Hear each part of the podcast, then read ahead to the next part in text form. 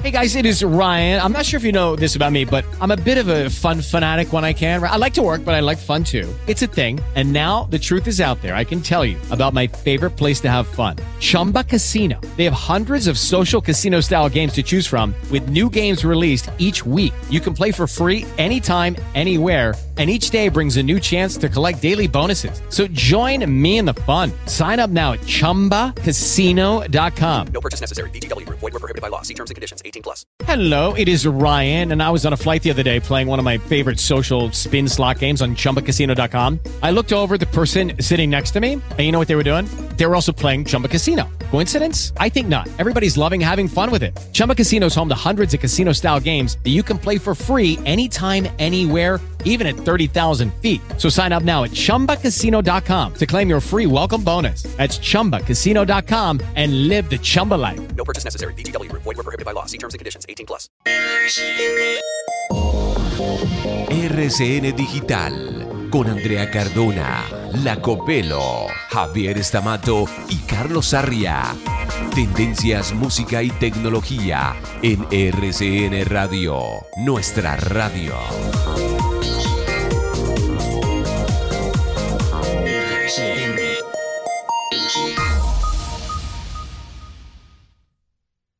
Señoras y señores, mucha atención. El FBI, la Agencia de Investigación e Inteligencia de los Estados Unidos, sí, esa misma que sale en todas las películas y documentales y series y la, le está echando el ojo como nunca antes a TikTok. Imagínense que ayer el director de esa agencia, el señor Christopher Wray, dijo que la famosa plataforma de contenidos china es motivo de preocupación para los estadounidenses. Y en ese sentido añadió que TikTok podría llegar a representar una amenaza para ese país. ¿Y qué es eso que los tiene tan preocupados allá en el FBI? Pues la posibilidad que tiene el gobierno chino de controlar los millones de datos provenientes de millones de usuarios. Y, como si eso fuera poco, el control de los algoritmos que pueden ser utilizados por mentes macabras para influenciar a miles de personas a realizar actividades indebidas.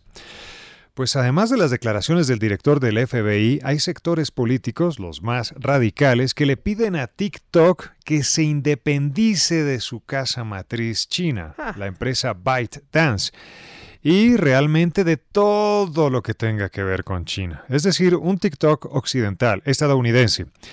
Entonces, así están las cosas con la muy famosa TikTok, que, contrario a lo que quisiera el director del FBI, es una de las plataformas de contenidos que más prefieren los niños y adolescentes estadounidenses. Señoras y señores, bienvenidos. Esto es RCN Digital. Kenny Williams, tú sabes. Yo tengo tantas cosas que yo quiero darte, que solo con palabras no puedo expresarte. Tengo esta boca para besarte, baby. Estos ojos para mirarte completa. Tú me dices si empezamos la fiesta y vamos a darle hasta que amanezca. Tengo esta boca para besarte, baby. Estos ojos para mirarte completa. Tú me dices si empezamos la fiesta y vamos a darle hasta que. Venimos a lo que vinimos. Venimos a lo que vinimos. Ay, qué ricura, tú estás bien dura. Menea tu cuerpo, sube la temperatura. Muéstrame tu sabrosura, me da calentura. Aquí nos amanecemos con la farra sin censura. Apretadito los dos, háganle bien suave.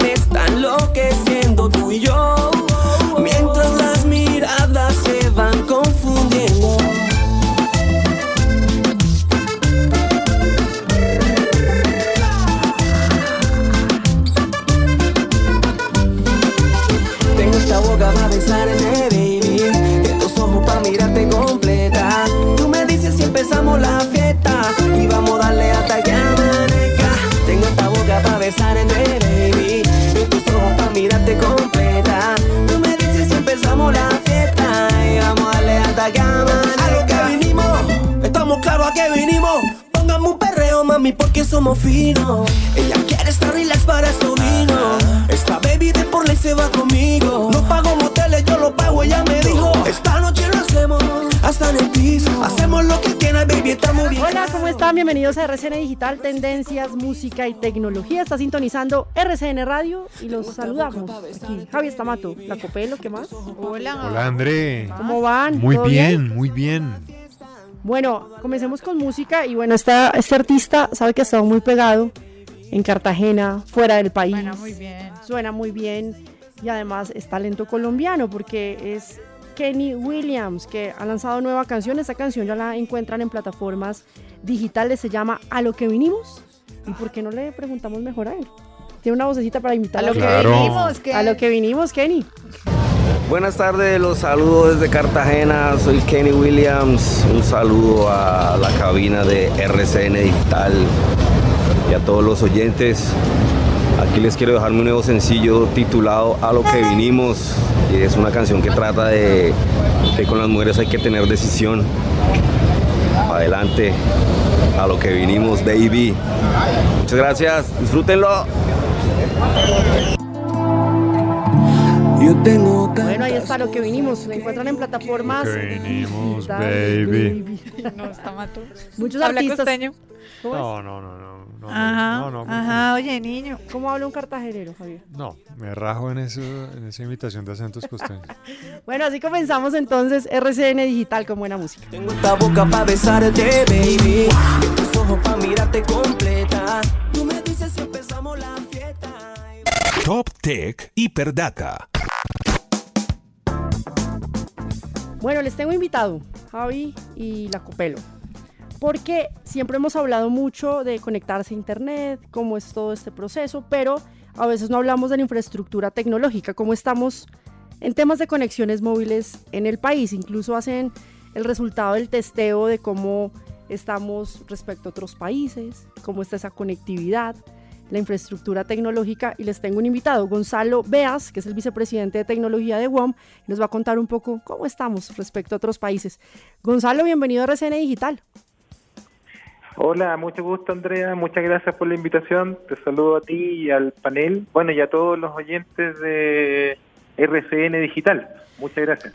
Bueno, Gonzalo, muchas gracias a usted. Hablemos de eso en particular. ¿Cómo está la infraestructura tecnológica aquí en Colombia si hablamos de esas conexiones móviles? ¿Estamos mal respecto a otros países? ¿Cómo ha estado el país? Mira, eh, respecto de eso te puedo dar una, una visión desde un tercero, que es lo más, lo más, lo más sano. UCLA es una empresa eh, norteamericana que hace mediciones en 142 países del mundo y que mide, entre otras cosas, eh, la velocidad promedio que tiene cada país. Eso es un indicador. ¿ah? Después vamos a entrar en el caso de Colombia, particularmente con otra cosa que es la conectividad. Pero eh, el país mejor rankeado dentro de estos 142 es Uruguay, que tiene 56, que está en el puesto 56. Después vienen los grandes, ¿ah? que es Brasil, que está en el 65, y México, que está en el 76, ya que son como referentes que uno mira aquí en Latinoamérica. Después está Chile también, que es un país pequeño, pero también tiene como harto avance tecnológico, y nosotros, en este contexto, estamos en el 126, ¿ya? Estamos, estamos en la parte baja del ranking y y eso significa que tenemos harto trabajo que hacer, ¿ah? tenemos harto trabajo que hacer como industria y como país también. Claro. Gonzalo, ¿hay qué se debe hacer? ¿Qué hace falta por implementar para poder tener pues una mejor conexión móvil aquí en el país y poder subir, digamos, en ese ranking que mencionaba? Mira, eh, de, eh, los datos que tiene el MINTIC, que, son súper reveladores, eh, hay hoy día de todo Colombia 38 millones de, de, de usuarios que tienen acceso a conectividad móvil 4G. ¿ya? Eh, de esos clientes, perdón, eh, acceso a conectividad móvil, de esos clientes solamente 31 millones piensa que queda el- casi el 40% de la población fuera, tiene conectividad 4G, que es acceso a Internet móvil. Entonces, ¿cómo- ¿qué nos falta como país para mejorar en estos rankings y, tener una, un- una disminución de la, de la brecha digital en conectividad? Es incluir a estos 17 millones de, de colombianos que aún no tienen acceso a servicios de Internet móvil, por ejemplo, eh, en conectividad rural, que es un gran tema que como país tenemos que avanzar. Nosotros como industria, no solamente desde WOM, sino como industria, eh, estamos trabajando con, con el MINTIC, con el Ministerio, justamente en cómo abordar esta brecha digital y cómo abordar esta cobertura y conectividad. Ese es un tema. Segundo tema, que, es don, que, que también es complejo de abordar, porque eso ya involucra una decisión de, del país un poquito más profunda o de más largo plazo, por llamarlo de alguna manera, es que existiendo conectividad, por ejemplo acá en Bogotá, existen bogotanos, digamos, que no tienen acceso a Internet porque no tienen el dinero suficiente para tener acceso o comprar un plan, ¿te das cuenta? Entonces hay estas dos, estas dos mira, uno, cómo como país avanzamos en dar mayor cobertura para que las, las comunidades rurales tengan acceso a Internet y segundo, cómo avanzamos dentro de la, por llamarlo, usar, usar el término, esta, esta acceso universal a Internet dentro de la zona donde hoy día hay servicios, pero no todos pueden acceder a él. Claro. Eso es lo que nos falta como país. Gonzalo, ¿qué, qué tan difícil puede resultar eh, destinar recursos al, al sector tecnológico cuando alrededor del sector tecnológico pues hay otros problemas o otras necesidades eh, que necesitan urgentemente recursos. Además, teniendo en cuenta que el sector tecnológico se convertiría en un motor, es un motor de desarrollo sin lugar a dudas y será un motor aún más grande en el inmediato futuro, pero qué tan difícil es convencer a las cabezas de gobierno de destinar recursos cuando se tienen otros puntos de atención también importantes. Sí, mira, y eso, eso por suerte existe la forma de hacerlo. Hoy día eh, todos los operadores eh, tenemos un pago que realizar por el espectro. Digamos, hoy día todo lo que nosotros usamos para realizar nuestro negocio, en particular el espectro radioeléctrico que nos permite dar cobertura en el país, nosotros en los procesos de adjudicación o de renovación tienen un costo. ¿ya? Entonces, la propuesta que tenemos como sector es destinar parte de estos recursos, no sé, un 60, 70%, y destinarlos a, dar mayor infraestructura en las zonas rurales, por ejemplo. O sea, que no sea una asignación directa hacia las arcas del, del, país, sino que sea una asignación directa hacia las necesidades de infraestructura, ya sea en conectividad de fibra óptica para conectar localidades más alejadas, o bien eh, dar cobertura en zonas donde hoy día no, la- no existen. O sea, los mecanismos existen. Eh, creo que exista la voluntad de hacerlo. Eh, como te digo, hemos tenido conversaciones con Mendoza. Eh, hay que hay que ir cerrando la eh, digamos las oportunidades y acercarnos en las posiciones donde estamos de acuerdo para ir construyendo esta esta forma. Pero como te digo, sí existe la posibilidad de hacerlo y, está sobre la mesa hoy día. Claro. Gonzalo, como ustedes ven desde la empresa, desde UAM, si realmente vamos a tener la conectividad 5G. Ahorita usted mencionaba cómo era el cubrimiento de la conexión 4G en el país, pero pues también se ha estado hablando mucho de desplegar también esta tecnología aquí en el país. ¿Se va a poder ver en algún momento cuánto nos faltará de pronto para poder acceder a ese tipo de tecnología acá? Eh, mira, es una súper buena pregunta. Eh, teniendo en cuenta lo que te decía recién, que hay alrededor de 17 millones de colombianas que hoy día no tienen conectividad, creo que eh, hoy día existe todavía, por ejemplo, espectro en 4G por asignar. No está todo el espectro, somos uno de los países de Sudamérica que no ha sido eh, o que no ha podido asignar espectro disponible un servicio como podríamos llamarlo primario, que sería el 4G, y avanzar sobre el 5G. Eh, en particular, creo que si hacemos un programa donde incluyamos ambas cosas, eh, por ejemplo, la asignación de 5G y además esta creación de infraestructura rural o creación de infraestructura, como te decía, en zonas donde hoy día hay, donde hay cobertura pero las personas no tienen acceso, eh, por un tema económico, eh, yo creo que ambas cosas sí son compatibles y sí se pueden trabajar. ¿ah? Y, y, creo que tenemos una oportunidad que cerrar en los próximos meses para hacer ese camino, de hacer un- una ruta de desarrollo de tecnología en el país. Eh, eh, el 5G, decir el 2024 es temprano, es mi, o sea, perdón, el 2023 es temprano, es mi visión, digamos.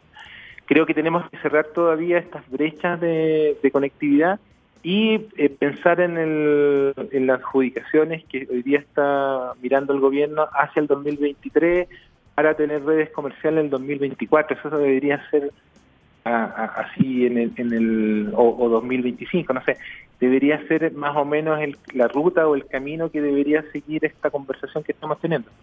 Claro, pues Gonzalo, gracias por esta información. Todavía nos queda tiempo, Copelo y Javi, entonces para tener tecnología 5G, toca seguir trabajando Sí. en la conectividad móvil para poder lograr también tener unas buenas conexiones y comunicación en el país. Y le agradecemos a Gonzalo por estar aquí en RCN Digital. Gracias. No, muchas gracias a ustedes. Muchas gracias por la invitación. Y feliz de aquí en WUM de aportar a este tipo de conversaciones. Muchas gracias. Claro que sí. Gracias. Un abrazo.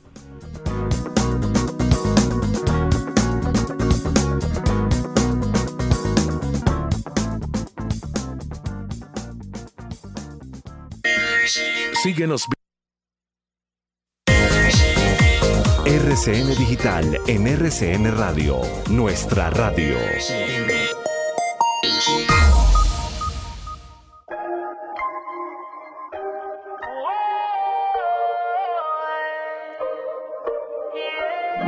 Fue culpa tuya, ni tampoco mía. Fue culpa de la monotonía. Nunca dije nada, pero me dolía. Yo sabía que esto pasaría. Lo tuyo y haciendo lo mismo. Siempre buscando. Bueno, Javi, hablemos de Tesla. Se estaba hablando mucho primero de ese video. Horrible, Fue del terrible. carro, sí. El, el carro que empezó a acelerar y se llevó, mató como a dos personas en China. Sí. Ahí vienen todos esos debates de esos carros autónomos. Todavía les falta mucho en tecnología para poder dejar de verdad que se despliegue esta tecnología a nivel mundial. Pero también se está hablando de un camión eléctrico de Tesla. Sí, resulta que en el año 2017 Tesla presentó en Estados Unidos el diseño de un camión que se llama el Semi. Es un camión blanco, precioso. Eh, claro, lo presentan con un contenedor atrás, con un compartimiento de carga, pero básicamente es la, la tractomula que se engancha a cualquier tipo de remolques para llevar Sí. carga. Y en Estados Unidos sí que es tremendamente importante el tema de la carga terrestre en estos camiones. Y hemos visto películas de Mm. esos eh, casi que habitaciones gigantes que tienen los conductores detrás de, del, centro de mando de cada uno de esos camiones. Pues este hombre, o, o mejor, Elon Musk a través de su empresa Tesla se quiere meter en ese negocio de los camiones, en este caso eléctricos. Y ese modelo que se presentó en el año 2017 y que ha causado revuelo y muchas eh, opiniones a favor por el atractivo que tiene, uno de los atractivos principales es que el conductor a diferencia de los camiones tradicionales que va sentado en la parte izquierda de la cabina de conducción, está en todo el centro Ah, y no tiene eh, espejos retrovisores, sino que tiene unos monitores digitales que cumplen la función de espejos eh, retrovisores. Y el campo eh, de visión, de observación, es mucho mayor para el conductor, lo que indica que tendrá más eh, medidas de seguridad o será más seguro conducirlo. Y para las personas que están alrededor de ese camión, pues por fin se anunció la fecha de entrega de los primeros camiones. El primer el lote. primero, el primer lote, exactamente, primero de diciembre. Ya. Un evento que tendrá lugar en el estado de Nevada, en la gigantesca fábrica de ensamblaje que tiene Tesla allá. Primero de diciembre, perdón. ¿Estamos a cuánto? A Sí, dos semanas. Dos semanas nada más exactamente de la entrega y presentación en público de esos camiones que la verdad están espectaculares. Al margen de estos incidentes con estos automóviles semiautónomos y autónomos que también salen de Tesla. Este sí, afortunadamente no, no es de esos, sino que es eléctrico. Exacto. Entonces estamos hablando de camiones eh, con mucha potencia. Este tiene sí, capacidad para recorrer 600 kilómetros con las baterías a tope. decir, carga completa de baterías le da para recorrer 600 kilómetros. Y ayuda al medio ambiente. Claro, una maravilla. Qué bueno, eso se podría, se podría funcionar y vamos a ver el primero de diciembre, ¿no? Que es el lanzamiento. El precio es el, el problema. No, pues, Estamos hablando imagino. de más de 90 mil dólares. Entonces, ¿cuánto vale un carro eléctrico? Sí. Eh, Los eh, modelos básicos de Tesla a partir de 35 mil dólares, Uy, 40 mil dólares. Imagínese un camión Sí. eléctrico con toda la tecnología. Bueno, ¿sabe que se viene muy pronto otra jornada de descuentos en Internet? Y también, pues, está hablando del Black Friday, de todo lo que se viene. Y el próximo viernes, que es 25 de noviembre, se va a llevar a cabo también... Pero, o sea, no mañana, sino el, o- El pro- no pasado mañana, Sino sino, de- el de mañana en siete días. Exactamente, empiezan esas jornadas igual, ya hay muchos comercios que han hecho estos descuentos a través de internet, pero viene el Black Friday y estuvimos hablando con Carlos Fajardo, que es el gerente de mercadeo de PayU Latam. Pues nos cuenta cómo va a ser esta nueva edición de descuentos, que pues vienen muy esperados también la, la baja también de productos. Ojalá. Que hayan descuentos de verdad que valgan la pena y pues esto nos cuenta Carlos Fajardo. Para el próximo Black Friday en Colombia, sin lugar a dudas, hay una gran expectativa frente a lo que será esta fecha comercial. En el comercio electrónico se esperan ventas superiores a 34 millones de dólares, lo cual implicaría un crecimiento superior al 23% en comparación con la misma fecha el año anterior. Eso quiere decir que estamos esperando más de 630 mil transacciones aprobadas. Sin lugar a dudas, una fecha muy especial para que todos puedan hacer sus compras de Navidad.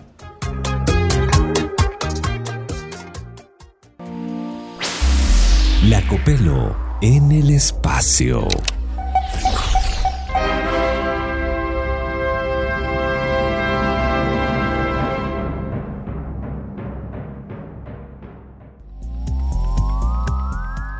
Hace rato no hacíamos la descripción de la Copelo llegando del espacio. Hoy que Hoy tenemos tiene? uniforme. Sí, hoy está Sí, como. ¿Usted es ahora el, el copiloto? No, no, no, no, de ninguna manera. Los No, dos no. están de rojo y azul. Le hemos pedido de mil formas que nos eh, regale acceso allá a la estación internacional y no, aquí no, aquí no, que muéstrame su certificado de astronauta. Ah, qué jartera insistir. Entonces, ¿por qué se vino vestido igual a mí hoy? Eh, no, yo estoy apoyando a la selección francesa. Ah, sí, ya. Es que Yo coincidimos pensé que en los estaba ayudando con, Sí. con la, la Chaque- misión. chaqueta azul y, y camiseta roja. Pensé que estaba ayudando con la misión de Artemis, que por fin, la tercera la vencida, ¿no? No, pero tenemos varias preguntas. Ah, ¿sí? Varias preguntas Ay, para la Copel. mío. Bueno, A ver. le dejo el espacio ahí. Bueno, primero hay que poner en contexto a los oyentes. Finalmente eh, se lanzó después de eh, cuatro intentos fallidos previos, hoy en la madrugada, exactamente a las 12 de la noche, 50 minutos, desde la estación espacial en la Florida, se lanzó el famosísimo cohete SLS que abre una ventana a una nueva era espacial con la misión Artemis.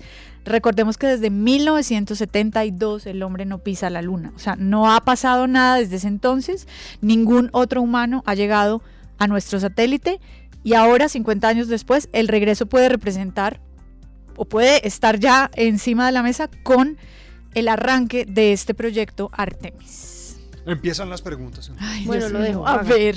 ¿Por qué se llama Artemis? Mire, el nombre de la misión Artemis es por la diosa Artemisa, que era hermana gemela de Apolo. Y en la mitología griega era considerada la diosa de la luna, pero no solamente de la luna, sino también de los animales, la naturaleza virgen y la caza. Entonces le decidieron desde la NASA darle o bautizar a esta misión Artemis. Es una, este es el primero de tres misiones espaciales para devolvernos, ojalá, a la luna. Bueno, eh, Sí, claro. Sí, Siga. sí, sí, muy Continúe, claro, muy bien. Bueno, parte de la respuesta a la segunda pregunta ya fue entregada al inicio, en la introducción que hiciste, pero ¿en qué consiste la, la- la misión? Es decir, Ajá. ¿cuánto va a durar? Pues mire, a largo plazo, Javier y, y oyentes, el programa lo que quiere es sentar las bases, como les decía, de una nueva era de exploración espacial.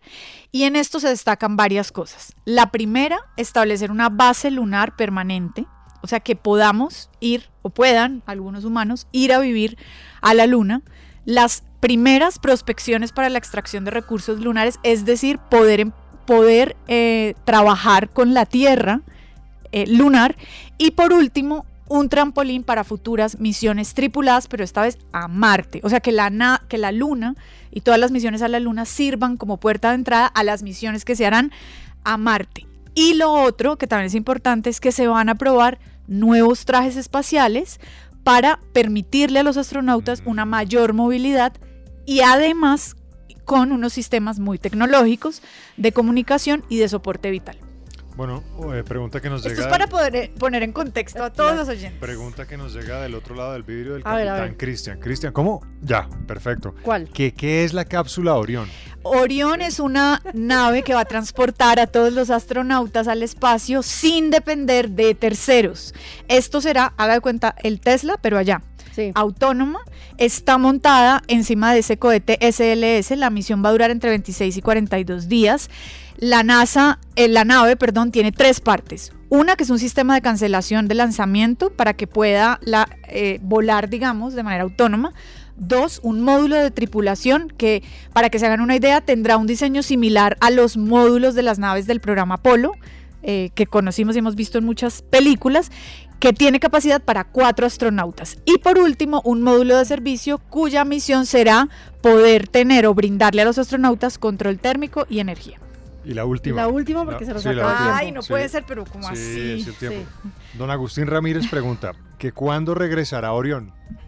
Bueno, Orión regresará, si todo sale según lo planeado, al Océano Pacífico el 11 de diciembre de 2022. Habrá recorrido en ese momento 2 millones de kilómetros, es decir, 25 días, 11 horas y 36 minutos, que se espera lo pues la misión va a durar ese tiempo para que durante el vuelo empiece a mandar toda la información a la gente que está aquí en la Tierra, exactamente a San Diego, en Estados Unidos, y ahí podamos recopilar toda la información y trabajar desde la Tierra. Qué bueno. Entonces es un avance importante Sí. para que siga todo este proyecto y esta misión. Continuaremos eh, recopilando, recogiendo preguntas para formulárselas por supuesto, Las imágenes la son muy, Sí, muy bonitas sí, del lanzamiento. Busquen la Sí. cuenta oficial de la NASA en YouTube, que está todo el video, de hecho el lanzamiento, ¿no? Copelo, y ahí pueden encontrar toda esa información y están dando siempre charlas, hay expertos Lo hablando que de lo que pasa es está que pasando. alguien me decía hoy, pero ¿cuál es la cosa con esto? ¿Por qué es tan importante? ¿Por qué se está hablando tanto de Artemis? Y es que esto puede ser un primer paso para una nueva era espacial.